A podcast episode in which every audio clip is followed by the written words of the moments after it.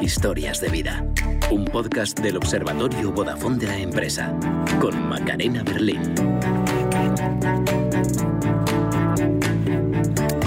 Serveis es una empresa que se fundó en 1988 para comercializar productos de limpieza profesional. Entre sus clientes, bares, restaurantes, hoteles, muchos del sector que más ha castigado la crisis. El confinamiento obligó a buscar soluciones y las encontraron. Enseguida nos cuenta cuál es Marc Cerón, la segunda generación de la firma, y nuestro invitado al podcast Historias de Vida, creado por el Observatorio Vodafone de la empresa para acompañar, inspirar y ayudar a autónomos y pequeños empresarios en estos tiempos difíciles. Empezamos.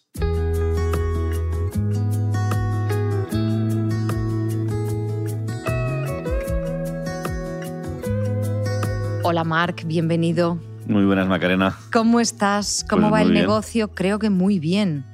A ver, eh, bien porque como todo negocio tienes que hacer eh, cosas innovadoras, tienes que es un ser vivo que lo tienes que alimentar, lo tienes que tratar, lo tienes que mimar y el negocio ahora mismo está pues un proceso de mutación, de transformación y adaptándose para el futuro que, que nos espera, que creo que, que fácil no será, a ver qué nos pasará a todos. Bueno, vamos a ver, pero lo cierto es que os habéis fortalecido mucho y os habéis adaptado. Enseguida nos lo cuentas. En Ilerda Serveis sois tres socios, tu padre, tu madre y tú.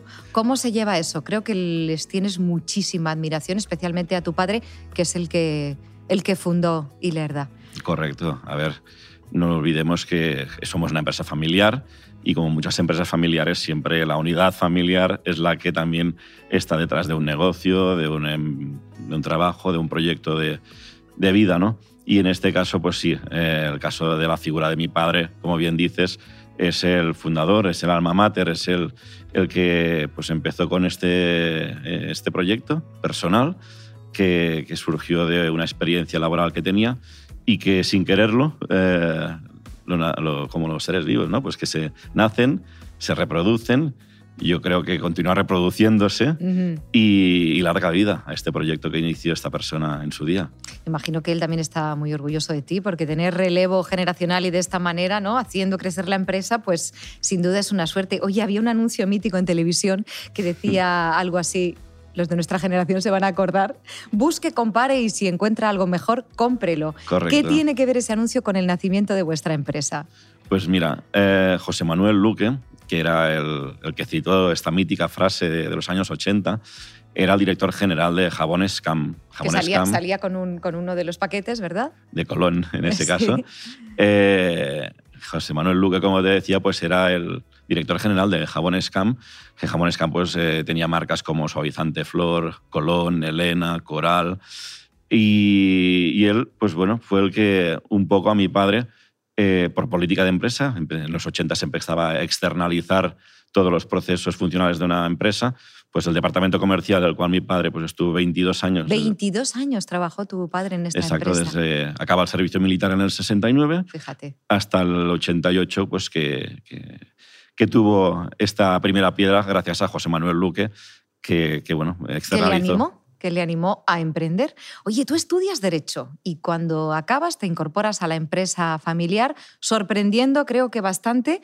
Tu padre no lo esperaba. ¿Y cómo empiezas? Porque no empiezas con un puesto de directivo. No, a ver, eh, obviamente al ser una empresa familiar, pues desde los 14 años en los veranos, eh, 15, 16, que participas eh, para ganarte un una pequeña paguita, ¿no? Pero sí en cuerpo y alma en el año 2000, acabado derecho. Eh, fue un relevo muy natural, una entrada mm, pues, sin presión alguna, porque yo también me hubiese gustado hacer otras cosas en esta vida, pero obviamente teníamos el negocio en casa, me gustaba, y mi padre, pues bueno, obviamente como todo como todo empresario, pues te dice qué quebraderos te encontrarás, qué obligaciones tienes que tener y responsabilidades tiene una empresa, ¿no? De hecho, te asustó un poco, ¿no? Creo que te dijo, tú sabes dónde te estás metiendo. Exacto. Él no, no- no me fue una persona crítica o negativa, sino al contrario, pues una persona, un acompañante que te, te guía y te, te dice, pues sobre todo las responsabilidades que tiene un empresario, que, que no son y pocas. empiezas de comercial y te vas además al Pirineo. Exacto. Te Eh, alejas de, sí, del sí. poder. Nosotros donde tenemos eh, principalmente nuestro principal trabajo es en la capital, en, en Lleida, pero luego todo lo que es el Pirineo es donde hay eh, pistas de esquí, hoteles, eh, geriátricos, hay una serie de clientes pues, que también de toda la vida los hemos servido y si el día de mañana tengo que ser el relevo de la empresa, pues me toca de conocer quién es quién, conocer la realidad del territorio y que el día de mañana pues también cambien de, de señor Cerón, ¿no? que sea una cara para poner otra nueva. Antes de la pandemia, Ilerda Serveis se dedica básicamente a la comercialización de productos de limpieza profesional. ¿Quiénes eran vuestros clientes? ¿Geriátricos? ¿Hospitales? ¿Colegios?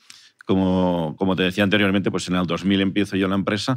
Tenemos un 75% de los clientes que era hostelería, pero decidí pues, diversificar más este tipo de clientes que teníamos y es cuando empezamos a hacer quesitos, por decirlo de una manera así más familiar, en el cual pues actualmente pues un 30% sería hostelería, luego tenemos un 20% que sería geriatría, hospitales, empresas de limpieza, gimnasios, industria alimentaria, eh, lavanderías, es decir, que damos soluciones de limpieza desde un palillo hasta una máquina de barrer calles, ¿no? que es la máxima expresión a la hora de, hacer un proceso de limpieza. Y menos mal, porque estáis bastante preparados para la que se venía, que no teníamos ni idea nadie, ¿verdad? Bueno, enseguida hablamos de cómo evitáis que el confinamiento ponga en peligro la empresa, pero antes quiero que me expliques una frase tuya que tengo aquí apuntada.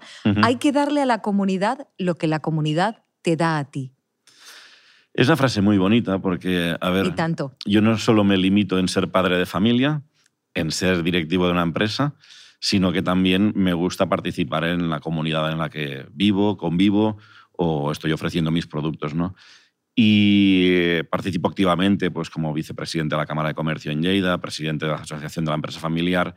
Y al final, esta serie de actitudes de que tienes que dar a la comunidad lo que la comunidad te está dando a ti, las hago no solo dando mi grano de arena en los órganos de, gestión de mi territorio, porque no, no, soy político, y la otra es sobre todo por una palabra muy bonita que la tenemos que poner más y cada vez más en las empresas, que es la responsabilidad social corporativa, en la cual, por ejemplo, el año pasado con pandemia, pues creo que hicimos bastantes eh, actitudes, eh, aportaciones o, hechos en los cuales apoyamos a, la gente más, más vulnerable, ¿no?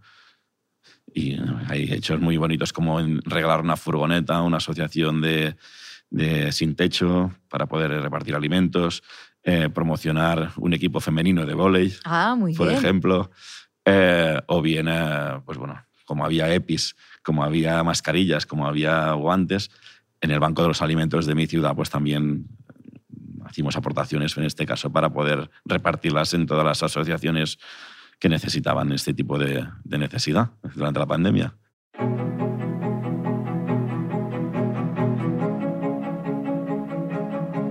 Marc, ya sabes que en Historias de Vida contamos con cuatro motivadores que nos inspiran cada semana con sus reflexiones, con sus aportaciones, con sus consejos. Hoy uno de ellos, Mario Alonso Puig, nos habla sobre una herramienta que todos usamos, pero no todo lo bien que deberíamos, es la de la comunicación.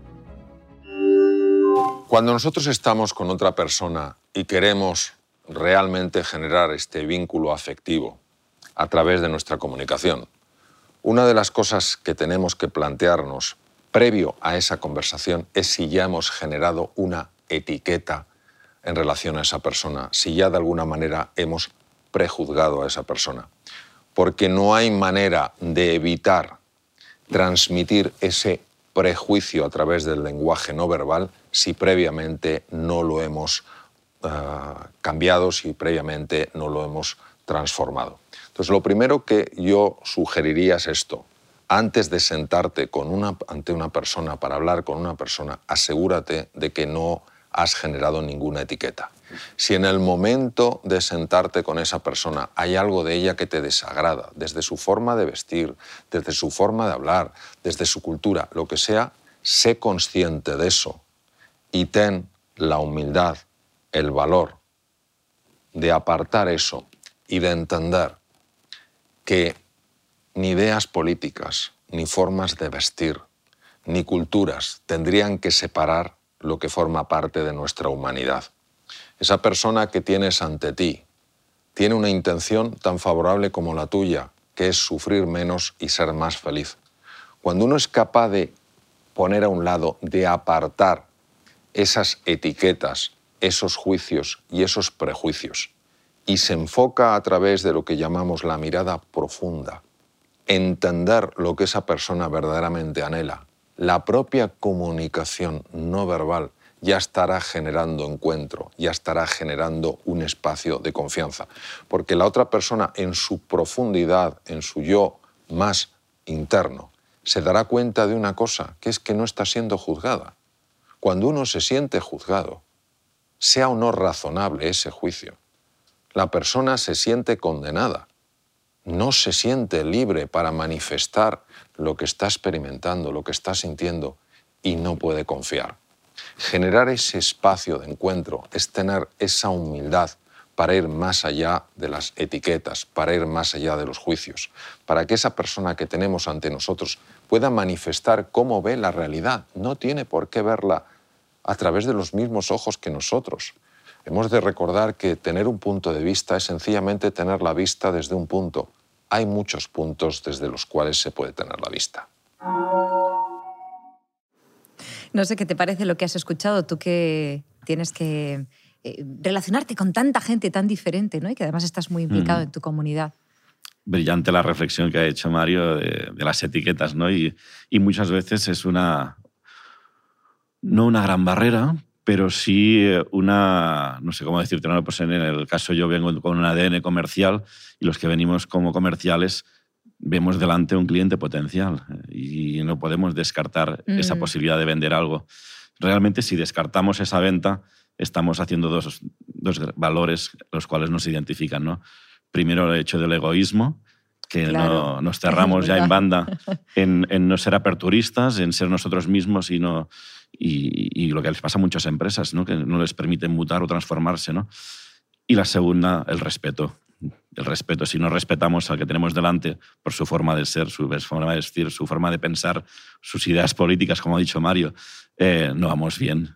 Cada uno tiene su perfil, su ADN y, las etiquetas al final no deberían de ser una montaña, sino que debería ser un llano en el cual eh, entablar una conversa. Mm, cuando no respetamos, no nos estamos respetando. Muchísimas gracias, como siempre, a Mario Alonso Puig y al resto de motivadores, a Alex Rovira, a Marta Romo y a Pilar Jericó por sus consejos y por guiarnos con sus aportaciones.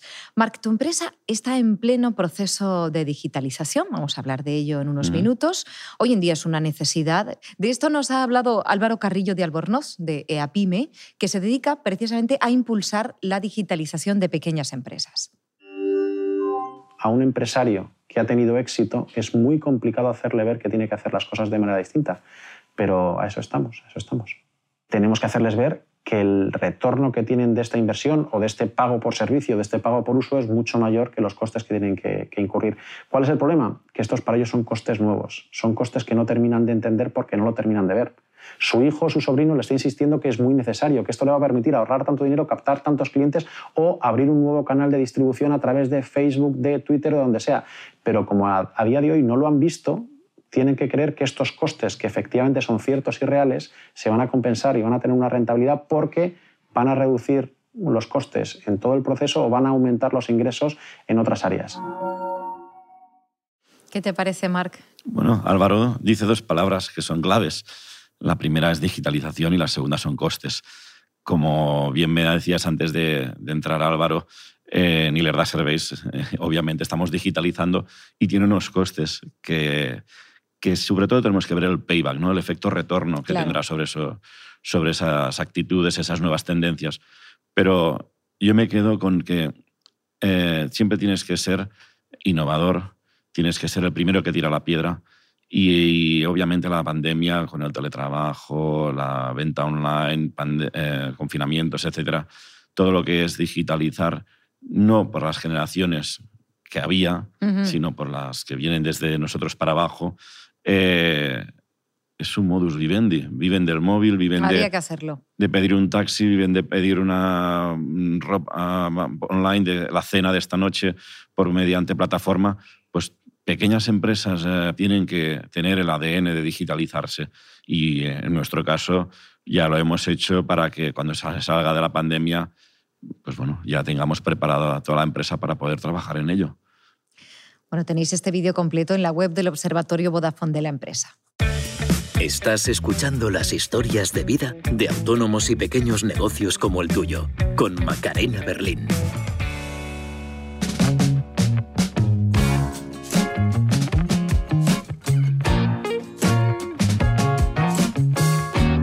Vamos con, con, la gran pregunta, ¿en qué momento empresarial os pilla todo el follón del confinamiento? Ujú. ¿Cómo estabais? Bueno, nosotros veníamos de un trimestre que era dulce. Enero, febrero, marzo del 2020, la verdad, pues que estábamos saliendo de la crisis del 2012, todavía volvía a estar a sitio, eh, la gente pues eh, hacía turismo, geriátricos estaban a tope, eh, había gasto y viene la pandemia. ¿Qué hace Ilerda Serveis, no? Pues la verdad que fue muy ágil de que nuestro nicho de mercado en cuanto a productos de, de COVID que teníamos era mascarilla hidroalcohólico, guante y desinfectante, pues debía ser un 5% de la facturación. ¿no? Fíjate. Decidimos eh, provisionarnos eh, el día 1 que nos empiezan a cerrar, comprando grandes cantidades de stock para que, sobre todo en ese momento, empresas esenciales, pues geriatría, transporte, eh, supermercados, gente que empezó a, poder dar cobertura a la población un poco que salíamos, pues nosotros fuésemos proveedores de ellos. Y gracias a ello, pues eh, lo que era casi un 5% de nuestra facturación de estos productos, cerramos el 2020 siendo un 45. Un 45, porque con esos, gracias a esos productos subió la facturación, pero habíais perdido mucho, claro. A ver, nosotros cuando empieza el, el COVID, lo que sería hostelería, centros educativos y gimnasios, los tres que cerraron, Fíjate. era un, casi un 50% de la facturación. Y creo que cuando se abren los restaurantes para servir comida a domicilio también estáis presentes con productos específicos. Buena, buena apreciación, buena apreciación, Macarena. Sí que es cierto porque, claro, luego hay la segunda fase que cuando empiezan a abrir ventanas de que pueda hacer la población, una de ellas es que a los restaurantes les permiten abrir para hacer comida para llevar, takeaway, que le decimos todos familiarmente, ¿no? Y Lerda Service tenía una pequeña cuota también de mercado eh, con envases de papel, de aluminio, de cartón, Ajá. en los cuales, pues bueno, pues caterings que había que antes nos llevábamos la, la comida a casa, pues empezamos a dar cobertura para este tipo de necesidad, pero también le pusimos nuestra guindilla y el valor añadido, que es lo que nos gusta tanto hacer en Lerda Service, que fue que, sobre todo, que los envases fuesen compostables, ecológicos, biodegradables, que fuesen lo, lo, menos dañino para el medio ambiente. Muy bien, por esto del un solo uso y de usar y tirar. Oye, de Exacto. cara al 2022, uno de vuestros objetivos era la digitalización, como Correcto. ya nos has contado, y a este hecho también le ha afectado esta crisis, pero para bien, paradójicamente. Exacto. En el caso nuestro de Lerda Service, nosotros queremos ser una empresa, una empresa verde, global Ajá. y digital. Verde, como te he dicho, pues sostenible, ecológica, medio ambiente. Eh, global, pues que pueda ofrecer eh, cualquier necesidad que nos pida nuestro cliente. Y luego, como bien tú decías, la digitalización. Nosotros pues hemos hecho una serie de, de acciones, de, tanto desde la web, con un portal eh, para que el cliente pueda conectarse, que se llama Ilser 365, una newsletter que hacemos semanalmente, una que enviamos por mail mensualmente, un perfil en LinkedIn también. Es decir, que al Estos final. son los canales que utilizáis para estar en contacto con. Correcto. Nuestro uh -huh. tipo de venta es profesional. Nosotros, otras redes sociales que están muy bien, pues como Instagram, Facebook, Twitter. Sí. Para nuestro tipo de negocio no es la mejor, eh, el mejor canal a llegar, porque nosotros al final lo que queremos es una venta profesional, de asesoramiento. Entiendo Link... que ahí LinkedIn es el más interesante, ¿no? Sí, LinkedIn es una red social que va muy bien para dos cosas, sobre todo. Primero, para perfil de empresa, para saber que estás allí, que es una red social para empresas. Uh -huh. Y la segunda, muy importante, para la captación de talento, porque puedes ver mucha, muchos futuros eh, profesionales que podrían venir a la empresa gracias a, a su actividad en el, en el, LinkedIn, ¿no? Y luego, como bien te decía, resumiendo todas las, las actitudes digitales que queremos hacer, es para facilitar que el cliente entre de cualquier manera en la empresa. Uh -huh. Antes nosotros íbamos a ver al cliente, vale. pero ahora lo que tenemos que agilizar es que desde la web, desde una aplicación en el móvil, desde un correo en WhatsApp, eh, pues el cliente conozca más qué es nuestra empresa, qué hacemos y, y nuestro valor. Háblanos de la página web, porque creo que la estrenasteis hace dos años. A ver. La primera. Ahora eh, ha sufrido unos cambios. Hemos tenido unos cambios porque, curiosamente, mi sector, el de la distribución de productos de limpieza en España, es muy arcaico aún. Y es, Es una que es cosa. que- sorprendente, ¿no? Lo- lo- Sí, la como juventud nosotros. Hay, hay muchos, de la web. hay muchos sectores también que todavía eh, tenemos que poner énfasis y tenemos que ponernos eh, eh, a que las páginas web de los empresarios y sobre todo las pequeñas empresas pues se actualicen. Eh, hay plataformas, hay maneras de hacer, hay programas que son muy sencillos y, y te ayudan a que, pues bueno, ya sé que estamos hablando, como bien decía Álvaro, de los costes, ¿no? sí. Pero eh, por poco dinero puedes tener una, una web actualizada con mucha La información. web actual, por ejemplo, ¿con qué está hecha? La nuestra está hecha con WordPress Ah, mira, y, que es fácil, intuitivo. y sobre todo eh, hay una cosa que no hemos dicho, que es que la, la lidera una persona nueva. A pesar de que estábamos en pandemia, nosotros creamos un nuevo sitio de trabajo que es el Oye, pues responsable de decirlo, marketing. Claro. Y el responsable de marketing se encarga de la O sea que la digitalización. situación propició el que tuvierais que contratar una, un perfil específico. Exacto. Ajá. es invertir porque el día de mañana recogerás unos frutos. Es, eh, renuncias a unos beneficios actuales para que el día de mañana estés bien posicionado. Oye, ¿qué otras tecnologías utilizáis en vuestro día a día? Eh, creo que habéis apostado por instalar eso que se llama un ERP, Mm, ¿no? Correcto. Un programa para gestionar casi todo a la vez. Eh, Nosotros como has dicho, desde el 2015, ¿no? Estáis invirtiendo mucho Correcto. en tecnología. ¿Tenéis el, el, el, el SAGE X3? Es así. Nosotros eh, siempre decimos lo mismo, que vamos con un motor de transatlántico, pero vamos con una fuera borda, ¿no? Mira. Es decir, que tenemos, tenemos una solución informática muy potente, en este Sí. caso, la cual eh, nos permitirá estar muchos años con ellos y la hemos parametrizado para que pueda ayudarnos en nuestro día a día, ¿no? También ayuda de que nosotros no renunciamos a invertir, a ofrecer nuevas soluciones en cuanto a- al tema informático. Tenemos la RP, en la cual tenemos desde la gestión comercial, la facturación, la gestión de las compras, también todo el tema del CRM, que tenemos toda la información, la trazabilidad de qué ha pasado con, una, con un pedido, con un producto, con un cliente. Y luego eh, tenemos aplicaciones móviles para los comerciales para que puedan hacer sus pedidos, aplicaciones para el servicio técnico para que puedan pues, gestionar todas las incidencias que Tenéis hay. tablets con un programa de gestión, ¿no? Cada Exacto. uno tiene... Todas las tablets, todo todos los móviles están en entorno Apple, pero eh, tenemos una aplicación móvil que se llama Faransoft, en la cual tenemos también todo allí el, la gestión del día a día de las aplicaciones móviles de Ilerda Database. Y luego, pues bueno, las conexiones con la web, eh, un sinfín de recursos en los cuales... eh, A ver, a ver, vamos a frenar porque sois una pequeña empresa y claro, yo te estoy escuchando hablar de herramientas como ERP. Eh, Ujú. me suena sofisticado e incluso, volviendo a los costes que tanto nos Ujú. importan, incluso caro. Quítanos el miedo. No es caro, porque yo siempre digo lo mismo. A ver, eh, todos los programas informáticos hacen las mismas soluciones, lo que están preparados para una envergadura o otra envergadura. Pero si eh, una pequeña empresa, un autónomo, un empresario individual o, o una- un emprendedor, ya desde el día uno tiene que tener una base sólida. Y eso es la clave para que el día de mañana, tal como te vas mutando, transformando, creciendo, lo único que haces es adaptarlo al momento actual. Y si desde el día uno no, no son costes elevados, porque siempre digo lo mismo, eh, son adaptados a la realidad actual de cada negocio. Lo que es lo más importante, como bien te decía, es que sobre todo tengas una base muy bien hecha, muy sólida y que, que estés preparado para afrontarlo. El salto digital que habéis dado es impresionante. ¿eh? Oye, para organizaros y trabajar en la nube, Nosotros actualmente tenemos desde la centralita de voz en la nube, o bien tenemos también las copias de seguridad, tan importantes que si tenemos una catástrofe, eh, claro, hoy en día eh, el, el corazón de una empresa son las personas, pero el cerebro es los recursos que tienes informáticos. ¿no?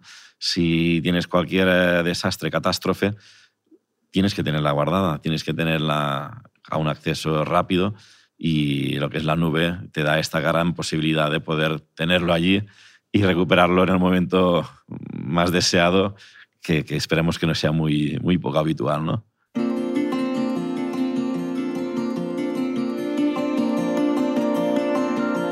Bueno, Mark empezó como comercial, así que sabe de la importancia de crear relaciones con otras personas, sabes de la importancia de la educación en el día a día, de la formación. De estos dos conceptos, educación y formación, le hemos pedido que nos hable a Alex Rovira, a uno de nuestros motivadores, a ver qué es lo que nos cuenta. Qué placer cuando tenemos un proveedor que vemos que es una persona que está bien preparada, que está bien formada y que a la vez está bien educada. Porque a menudo se confunden estos términos educación y formación. Como autónomos, como pequeños empresarios, creo que es imperativo que tengamos las dos. Puedes tener una persona bien formada, pero mal educada. ¿De qué te sirve? A lo mejor es muy competente, pero es una persona grosera, es una persona borde, es una persona poco atenta, es una persona que no cumple con la palabra. Bien formada, pero mal educada. También hay personas que han tenido una buena educación, pero quizás no el privilegio a una buena formación. Entonces, es imperativo en este contexto que pongamos foco en una buena educación, es decir, en un buen vínculo de confianza interpersonal, pero también en una buena formación. Cuando las dos se trenzan, hacen que una persona sea mucho más capaz de conectar, sea mucho más capaz de generar valor, de generar eficacia a largo plazo, de resolver problemas. Eh, y tiene razón, al final, educación y formación si me permites que te lo diga con el paralelismo de empresa y familia, ¿no? Sí, claro. Cuando eres padre, eh, la educación y la formación, pues bueno, tienes la formación que te dan en el colegio, mm. pero la educación se da en casa. Si esto lo llevamos en el mundo de la empresa, seguramente te encontrarás que la formación la dará el día a día de la empresa, pero la educación, en gran medida, siempre la dará el propietario de la empresa. Y las actitudes, las conductas de que tenga un, un empresario, obviamente, se contagiarán a los trabajadores. Pues muchísimas gracias, como siempre, a Alex Rovira. Hoy en día existen soluciones tecnológicas que han cambiado la forma de interactuar con los clientes. De algunas de ellas nos habló ya en su momento Ronnie Rodríguez, el cofundador de Royal Invest Madrid, una empresa inmobiliaria. Eh, pues WhatsApp for Business pues, eh, básicamente es un o bien B2B para colaboraciones con otras empresas o bien B2C, o sea, de, de business de nosotros a consumidor final eh, para interesados en las propiedades. Claro, nosotros la documentación, dependiendo del grado de confidencialidad que requiera, o bien se la pasamos por email o bien se la pasamos por WhatsApp. Cuando es mucha confidencialidad, eh, se manda un PDF con un código que se le envía por otra vía al cliente para que la abra en el momento. Lo mismo con las facturas online. Por ejemplo, pongo un ejemplo, la última propiedad que vendimos, el día que se cerró la señal de arras, pues se hizo la visita en el piso, bajamos a, un bar y los compradores eh, hicieron la transferencia de unos cuantos miles de euros de señal de arras desde su móvil. Automáticamente la señora vio que tenía acreditado esto y se firmó todo sin tener que pasar por una inmobiliaria tradicional. Es sorprendente, ¿verdad? ¿Quién nos lo iba a decir esto hace unos años, pocos años? Leo Messi, eh, su contrato, el primer contrato se hizo con una servilleta en un restaurante. Mm, hoy en día es impensable coger una servilleta para firmar. Podemos tener mecanismos, gracias a la, digitalización, como es un teléfono móvil y los casos que ha dicho Ronnie, ¿no? que están en nuestro día a día. Bueno, tenéis más vídeos como este en la web del Observatorio Vodafone de la empresa.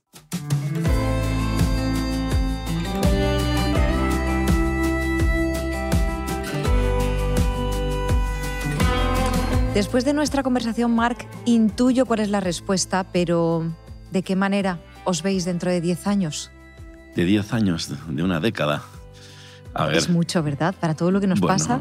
Pasa volando el tiempo, ¿eh? Madre mía, hemos perdido, hemos perdido. Yo creo que tanto tú como yo estamos en el Ecuador de la vida. Sí. Y si hacemos un efecto retorno, vemos que ha pasado todo muy rápido, ¿no? Pero bueno, ¿dónde estaremos en 10 años? Pues bueno, yo creo que eh, continuaré con mi proyecto de negocio, que me gusta, que me lo paso muy bien y encima me pagan. Ya, esto es maravilloso, ¿eh? Que soy una empresa familiar y seguramente la tercera generación en 10 años ya estará acabando sus estudios universitarios, lo mismo que me pasó a mí en el año 2000. Y, y haré igual como hizo mi padre, ¿no? Pues eh, orientar, aconsejar motivar a que también haya generaciones que, estén al lado del negocio. Y será una empresa verde, seguro, por lo que has dicho. Muy digital, claro. Tenemos nuestro logo de color verde. Vamos somos, a soñar. Somos una empresa. Eh, pero no, no, solo por culpa, porque nosotros somos verdes, sino que yo creo que todas las empresas pequeñas, medianas, grandes, eh, lo que te decía, no tenemos que devolver a la comunidad lo que nos da a nosotros si somos responsables, si tenemos ecología, si, si invertimos en, en sostenibilidad, obviamente viviremos mejor todos. Tú das muy buenos consejos, por lo que estamos escuchando. Un consejo para los autónomos y pequeños empresarios que nos estén viendo, que nos estén escuchando. Bueno, la píldora, yo creo que no soy la mejor persona para dar píldoras de estas, pero sí que que si las, eh, las hacemos en el momento actual, yo creo que un empresario tiene que tener una capacidad para mutarse, transformarse, adaptarse a la realidad que tiene en cada momento, porque al final lo que estás haciendo es gestar un nuevo futuro, que es lo que te, lo que te interesa, ser innovador, ser diferente y crear tu propio storytelling, tu propio relato de empresa. Elasticidad, capacidad de adaptación.